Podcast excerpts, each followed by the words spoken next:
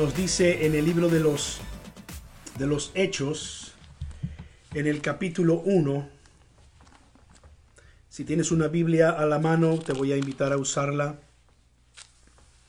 En el libro de los Hechos, capítulo 1, versículo 4 y 5. Una vez, mientras comía con ellos, les ordenó, no se alejen de Jerusalén, sino esperen la promesa del Padre, de la cual les he hablado. Juan bautizó con agua, pero de, dentro de pocos días ustedes serán bautizados con el Espíritu Santo. Esperen la promesa del Padre, de la cual les he hablado. La escritura nos dice que durante esos 40 días después de la resurrección, Jesús estuvo con sus discípulos y les dio instrucciones. La semana pasada vimos eh, dos de esas instrucciones. La primera fue, no se vayan de Jerusalén, quédense en Jerusalén. La segunda fue, y me serán testigos serán mis testigos. Así que tú y yo tenemos una historia que contar. La historia de cómo nosotros vinimos a Jesús y cómo Él vino a ser nuestro Salvador. Es la historia que el Señor quiere que contemos. Esas fueron las primeras instrucciones. Pero entonces eh, eh, eh, también les dio una instrucción más. Les dijo, además de, de que no se fueran de Jerusalén y que sean sus testigos, esperen la promesa del Padre de la cual ya les he hablado. Entonces los discípulos tenían la misión en obediencia de esperar pacientemente la promesa del Padre. Y esto es lo interesante. Ellos no sabían cuánto tiempo iba a tardar en cumplirse la promesa del Padre. Pero ellos tenían que ser obedientes. Ellos tenían que esperar. Y entonces la escritura nos dice que ellos esperaron esperaron juntos, esperaron en oración, pero no me adelanto porque eso lo quiero compartir el próximo domingo.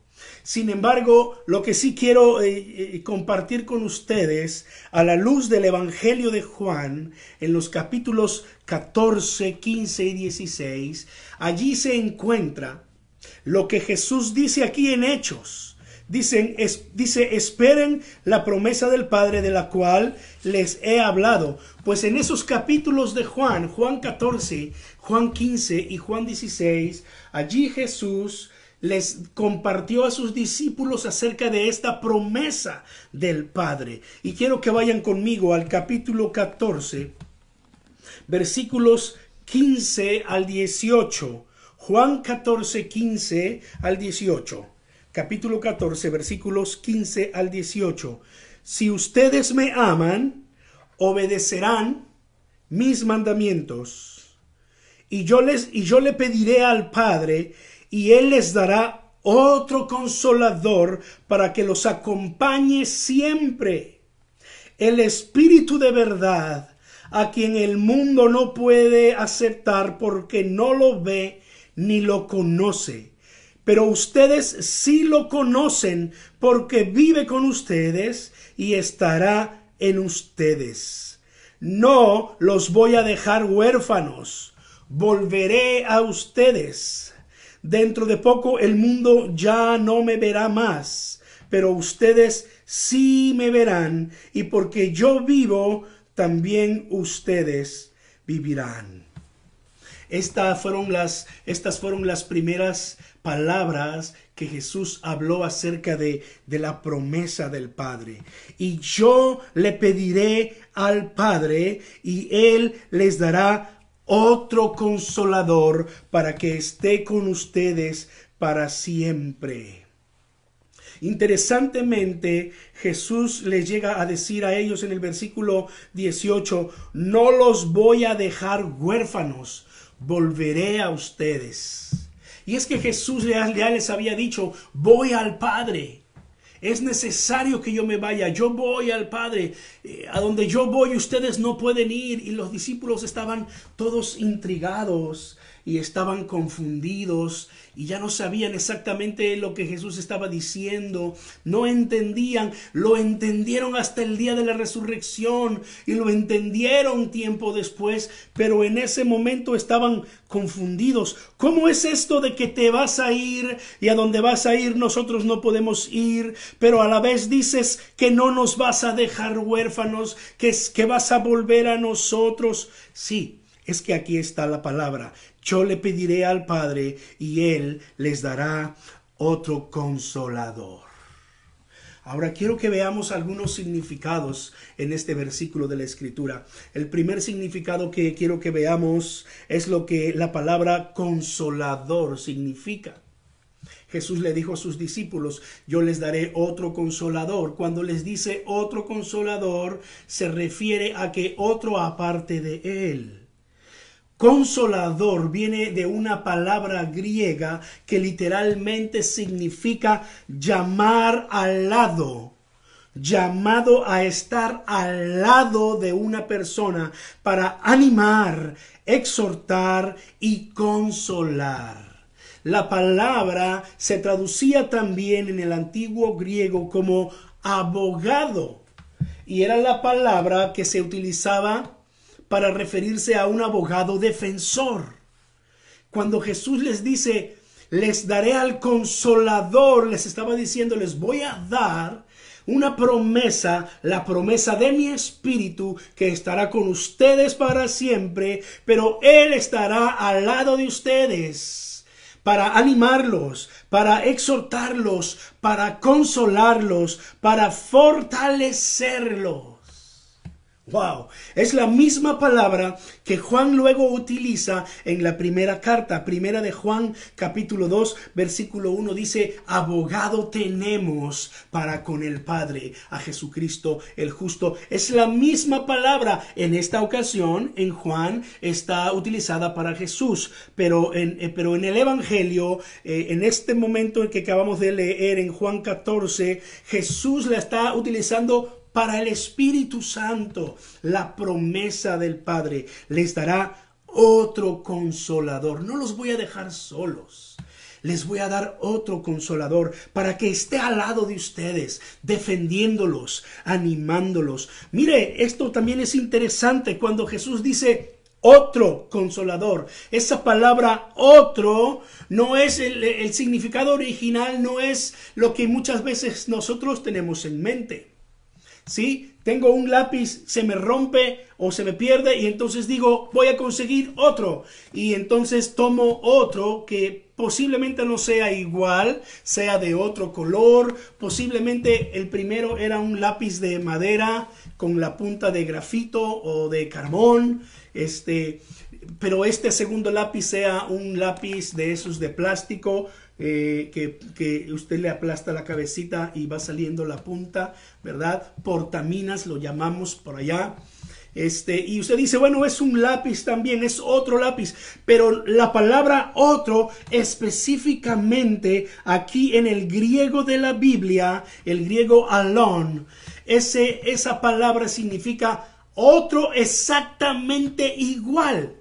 Usted estaba utilizando su lápiz y se le rompió o se le perdió el lápiz y usted dice voy a conseguir otro. Y si usted utiliza la palabra literal de Juan 14, entonces usted va a donde obtuvo ese primer lápiz y obtuvo un lápiz exactamente igual. Mismo color, mismo tamaño, misma punta, mismas características. Es el mismo en esencia. Es el mismo exactamente. La palabra alon que se utiliza aquí para otro es esa. Otro exactamente igual otro de su misma clase, de su misma esencia y características. Qué tremenda declaración que Jesús está dando en este momento. Ponte en los zapatos de un israelita. Él es, uh, creyente en un solo Dios. Él es monoteísta, se dijera eh, técnicamente hablando. Él cree en, en, Yahvé, un solo Dios, porque hay un solo Dios, dice, dice el, el, judío ortodoxo tradicional. No pueden creer en más, es un solo Dios. Jehová nuestro Dios, Jehová uno es, dice el credo básico de Israel. Y de pronto Jesús les dice, yo soy yo soy. Y cuando Jesús les dijo eh, múltiples veces, yo soy, eh, Jesús estaba utilizando una frase que en el arameo sonaba como el Yahvé de los judíos. Imagínate que eh, el judío ortodoxo, tradicional, él cree en un solo Dios. Y de pronto Jesús le dice, yo soy Yahvé, yo soy.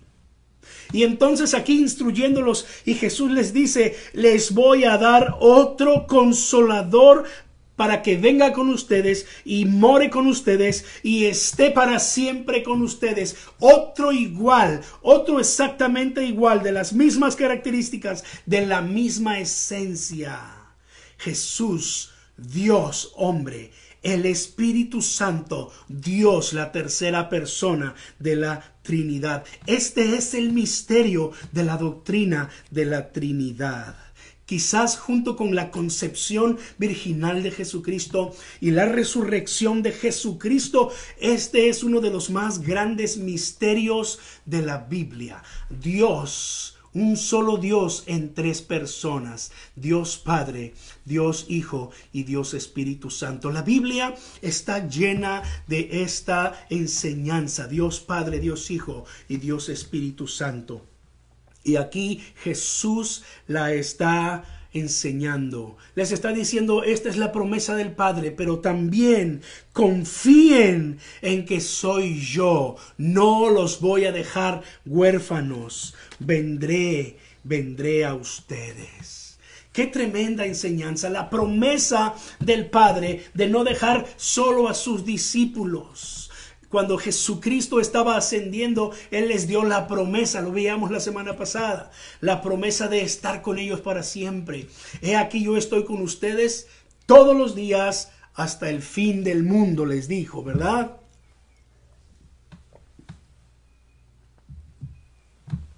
Pues la forma en cómo Dios Dios iba a cumplir también esa promesa era a través del Espíritu Santo, llamado para estar no solamente al lado de los discípulos, pero en los discípulos, en el corazón de los creyentes.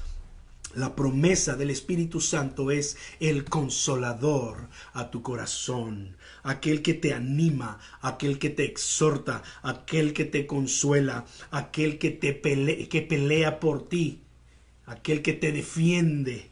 Esto es lo que Jesús enseñó, capítulo Juan 14, capítulo 16. Otro consolador para que los acompañe siempre. Romanos capítulo 8, versículo 27 dice en la palabra del Señor que Él es nuestro abogado defensor, que Él intercede por nosotros. Esa es la función que hace el Espíritu Santo. Y Jesús enseñándole a sus discípulos y diciéndoles, no estén tristes, yo me voy, pero vendré a ustedes. No estén tristes, les, les prometo que mi Padre les va a cumplir esa promesa. Les aseguro que vendrá el consolador para que esté con ustedes para siempre. Y en momentos como estos, quizás no exactamente iguales a aquellos años en que los discípulos se sentían confundidos, tenían el temor de quedarse solos, pero sí en este tiempo en el que en el que vemos que hay mucho temor en el mundo, mucha confusión, necesitamos que el espíritu de Dios sea nuestro consolador sea nuestro abogado defensor, sea aquel que nos anime, sea aquel que nos defienda, sea aquel que nos que nos fortalezca. Hay momentos en nuestra vida en las en la que nosotros a veces nos sentimos desfallecer. Hay momentos en nuestra vida en, en la que necesitamos urgentemente una palabra de ánimo. Entonces podemos estar confiados de que el Espíritu Santo es aquel llamado a estar con nosotros, a ministrarnos, a consolarnos.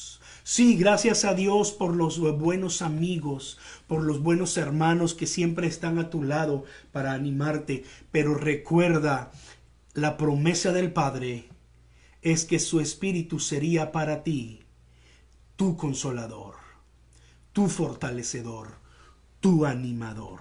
Oh, gracias Señor, gracias porque tu palabra dice Cristo en nosotros la esperanza de gloria.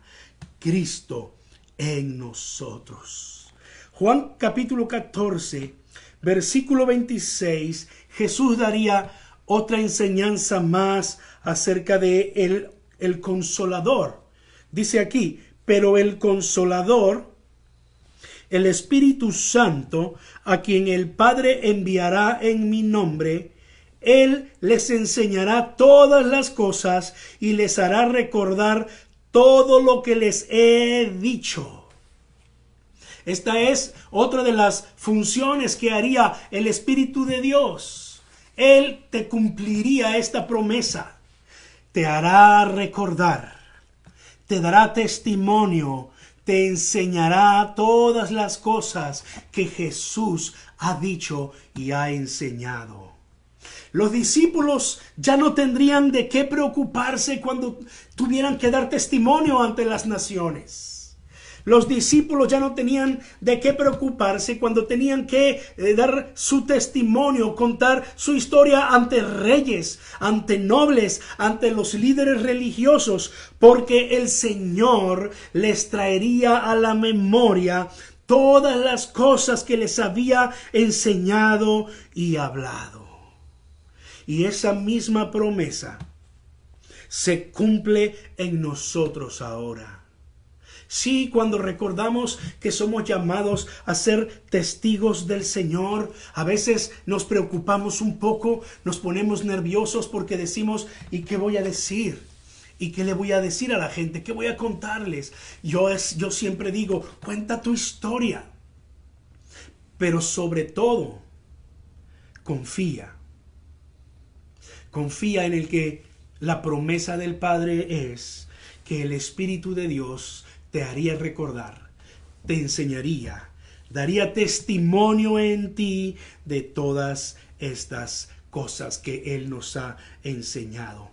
Mira, esto se cumplió literalmente en los apóstoles. En el capítulo 4, allí en el libro de los Hechos, en el versículo 13, las primeras veces que ellos daban testimonio a los ancianos líderes religiosos en Israel. Cuando los líderes religiosos vieron el valor de Pedro y escuchaban el testimonio de Pedro y el poder con el que con el que mostraba las escrituras y explicaba las escrituras, los ancianos dijeron, definitivamente estos no son los mismos y no es que no fueran los mismos, era en sentido figurado. Estos hombres han cambiado. Reconocían que esos hombres habían estado con Jesús porque hablaban con valor, porque hablaban con autoridad y porque hablaban con entendimiento. Y la cosa es que los líderes religiosos sabían que los, los, apóstoles, los primeros discípulos, eran personas como ellos los llamaron, del vulgo y sin letras. No tenían estudios, eran pescadores, se habían dedicado a eso toda su vida por lo tanto no tenían mayor conocimiento. Sin embargo, en esas primeras predicaciones de Pedro se convirtieron tres mil, luego se convirtieron cinco mil, unas grandes multitudes venían a Jesucristo por el testimonio de Pedro. ¿Por qué? Porque la promesa del Padre se estaba cumpliendo en él. Era el Espíritu Santo que le daba que hablar, que abría la boca de Pedro y le hacía recordar no solo todas las enseñanzas de Jesús, pero las enseñanzas del Antiguo Testamento que Pedro pudo aplicar en su predicación. Él es el consolador llamado a estar con nosotros. Él también nos promete hacernos hablar sus palabras. Cuenta tu historia, no tengas temor y comprueba que el Espíritu de Dios te dará palabra. Juan capítulo 16 también nos enseña que el Espíritu Santo, la promesa del Padre, una de sus, de sus funciones, uno de sus servicios más importantes que estaría cumpliendo en esta tierra, dice versículos 7 al 11, Juan capítulo 16 versículo 7 en adelante, porque, pero les digo la verdad, les conviene que me vaya, porque si no lo hago, el consolador no vendría a ustedes. En cambio, si me voy, se lo enviaré a ustedes. Y cuando Él venga, convencerá al mundo de su error en cuanto al pecado, a la justicia y al juicio. En cuanto al pecado, porque no creen en mí en cuanto a la justicia, porque voy al Padre y ustedes ya no podrán verme. Y en cuanto al juicio, porque el príncipe de este mundo ya ha sido juzgado. Ya habíamos dicho antes que nuestro llamado es a ser testigos, pero no a convencer a la gente. Somos llamados a hablar de las buenas nuevas a compartir nuestra historia, nuestra experiencia, a hablar lo que sabemos de la palabra de Dios y lo que el Espíritu de Dios, como lo ha prometido, hace fluir de nuestros labios. Pero nuestro trabajo no es, no es convencer a la gente. Es decir, no tenemos que pelearnos con la gente, no tenemos que enojarnos con la gente, no tienes ni siquiera que sentirte desanimado porque algunas veces tu mensaje no va a tener el efecto que tú quisieras. Sí, tú vas a compartir tu historia, tú vas a testificar, tú vas a hablar de la palabra de Dios, pero habrán personas que no lo recibirán, habrán personas que lo van a rechazar, habrán personas incluso que, que van a estar en contra tuya. No te preocupes el Espíritu Santo se encarga de convencer a las personas. No soy llamado a, emitir un juicio contra ellas. El Espíritu Santo dice que se encargará de todas estas cosas.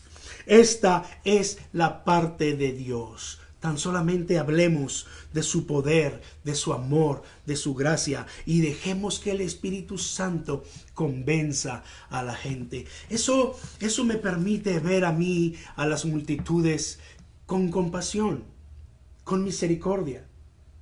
Ver a toda esa comunidad que está alejada de Dios, que tiene unos valores diferentes a los míos me permite acercarme con confianza delante de ellos y hablarles del amor de Dios. Yo le quiero dejar el resultado al Señor. Eso me permite verlos a ellos como las ovejas que no tienen pastor y dejar que el Señor se encargue de convencer cada corazón. Dice la palabra, la palabra del Señor que Él convencerá al mundo de pecado, de pecado porque ellos están sin Jesucristo, porque ellos necesitan aceptar a Jesús y su mensaje, porque están en pecado. Tienen que, tienen que entender acerca de la justicia y el Espíritu Santo les va a convencer acerca de la justicia, es decir, acerca de la obra de Jesucristo, como a través de su muerte en la cruz y de nosotros creer en Él, somos justificados. Por eso dice que el Espíritu convencerá al mundo de justicia y también va a convencer al mundo de juicio, porque por medio de la pasión, muerte y resurrección de Jesucristo, Dios condenó al enemigo y a sus ángeles a las tinieblas. Ya Él venció, ya Dios venció sobre las huestes del enemigo. Entonces el Espíritu Santo convence a este mundo de juicio. Un día el Señor Jesucristo vendrá por segunda vez. No vendrá esta vez montado en un manso burrito. No vendrá esta vez como Salvador. Él vendrá esta vez como Rey de Reyes y Señor de Señores. Vendrá como juez de toda la tierra. Vendrá a tomar posesión de los suyos y vendrá a juzgar a los vivos y a los muertos. Por eso tú y yo necesitamos tener cuentas cortas con Dios porque el Espíritu Santo convence a este mundo de pecado, justicia y juicio. Cada vez que nosotros estamos a punto de fallarle a Dios y escuchamos esa voz interior, y tenemos aquel sentimiento interno de no lo hagas, de detente, ¿sabes quién es? Sí, el Espíritu de Dios que te está convenciendo de justicia, de juicio, de pecado, para que no caigas, para que le seas fiel a tu Dios, para que tú te fortalezcas en tu Dios. Gracias Espíritu de Dios, porque tu trabajo es convencer los corazones, convencerme a mí mismo. Oh Señor, y mire esta última, esta última enseñanza Juan capítulo 14, versículo 13. Juan capítulo, perdón, Juan capítulo 16, no capítulo 14. Juan capítulo 16. Juan capítulo 16, versículo 13. Pero cuando venga el Espíritu de la verdad, el consolador, Él los guiará a toda la verdad, porque no hablará por su propia cuenta sino que dirá solo lo que oiga y les anunciará las cosas por venir. Él me glorificará porque tomará de lo mío y se lo dará a conocer a ustedes. El Espíritu de Dios, el Espíritu Santo, la promesa del Padre es que Él nos va a guiar a toda verdad. Jesús le dijo a sus discípulos, aún tengo muchas cosas que decirles. En el versículo anterior se los dijo, pero ahora no las pueden sobrellevar. Eran momentos de confusión para los discípulos, recuerden. Jesús estaba a punto de ir a la muerte y aún resucitado no lo podían creer. Entonces Jesús les dijo, tengo muchas cosas que decirles, muchas cosas que enseñarles, pero en este momento no las pueden sobrellevar. Pero el Espíritu de mi Padre, el Espíritu Santo, la promesa de mi Padre, les va a guiar a toda verdad. No me imagino a los discípulos en aquellos años tratando de entender todos los misterios de la enseñanza de Jesús. No me los imagino tratando de discernir el misterio de, de la Trinidad no me los imagino tratando de discernir el poder y el alcance de la resurrección. Por eso es que, por eso es que la revelación de Dios siempre ha sido progresiva. No nos ha revelado todas las cosas de una sola forma, en un solo momento. Él ha querido revelarnos las cosas poco a poco para que seamos capaces de entenderlas para que cuando vayamos fortaleciendo nuestra fe y nuestro carácter y vayamos entendiendo más y más y conociendo más y más, estemos listos para cosas todavía más profundas, para cosas todavía que, que están ya por completo en el plano de la fe y del misterio del poder de Dios. Así es como tenemos todas estas verdades profundas que están en Romanos.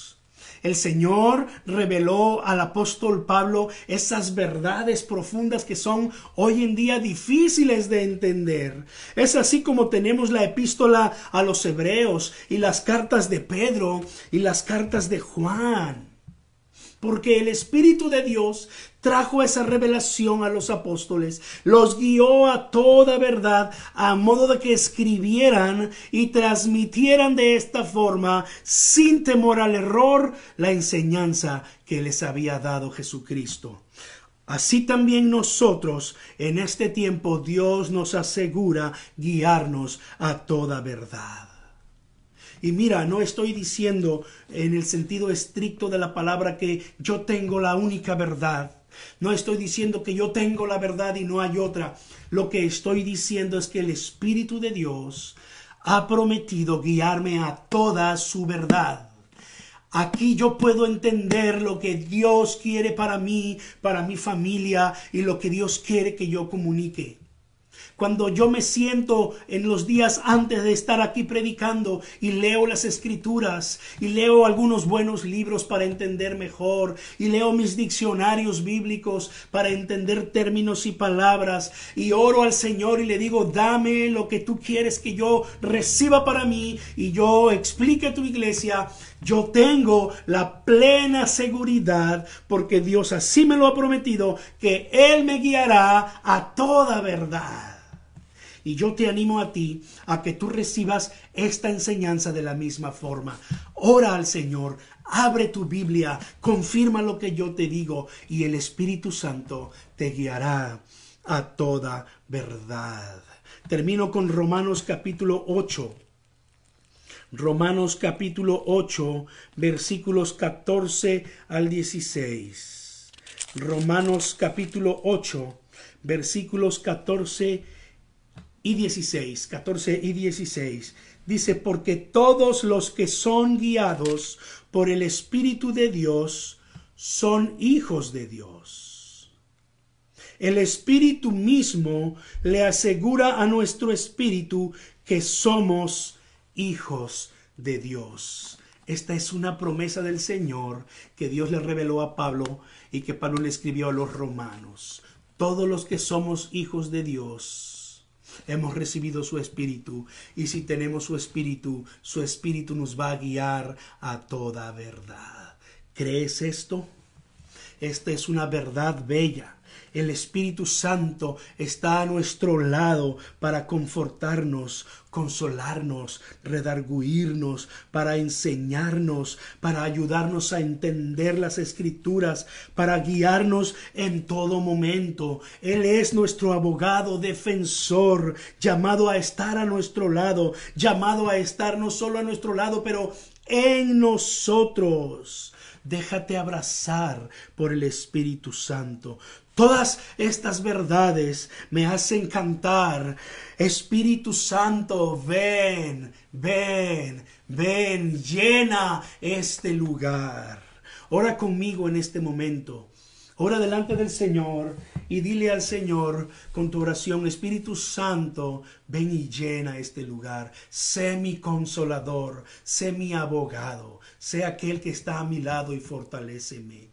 Bendito Dios, yo oro en esta hora, eh, Señor, no solamente por este momento, y no solamente oro por mí, pero oro por tu iglesia y oro por todos aquellos escuchando este video y viéndolo, Señor. Oro para que tu Espíritu Santo llene sus vidas. Oro para que ellos tengan ese deseo profundo en su corazón y tu Espíritu Santo llene sus vidas. Oh Señor, te alabamos, mi Dios. Te pedimos, Padre, que con tu poder nos llenes en el interior. Gracias porque has prometido, Señor, a todos aquellos que creen en ti, que van a ser llenos del poder de tu Espíritu, Señor. Te doy muchas gracias por tus promesas. Señor, en los días venideros seguiremos hablando de esto. Seguiremos compartiendo acerca de esta verdad el poder de tu Espíritu Santo en nosotros. Oh Señor, te doy gracias, Padre Celestial. En el nombre de Jesús, oro en esta hora. Amén. Amén.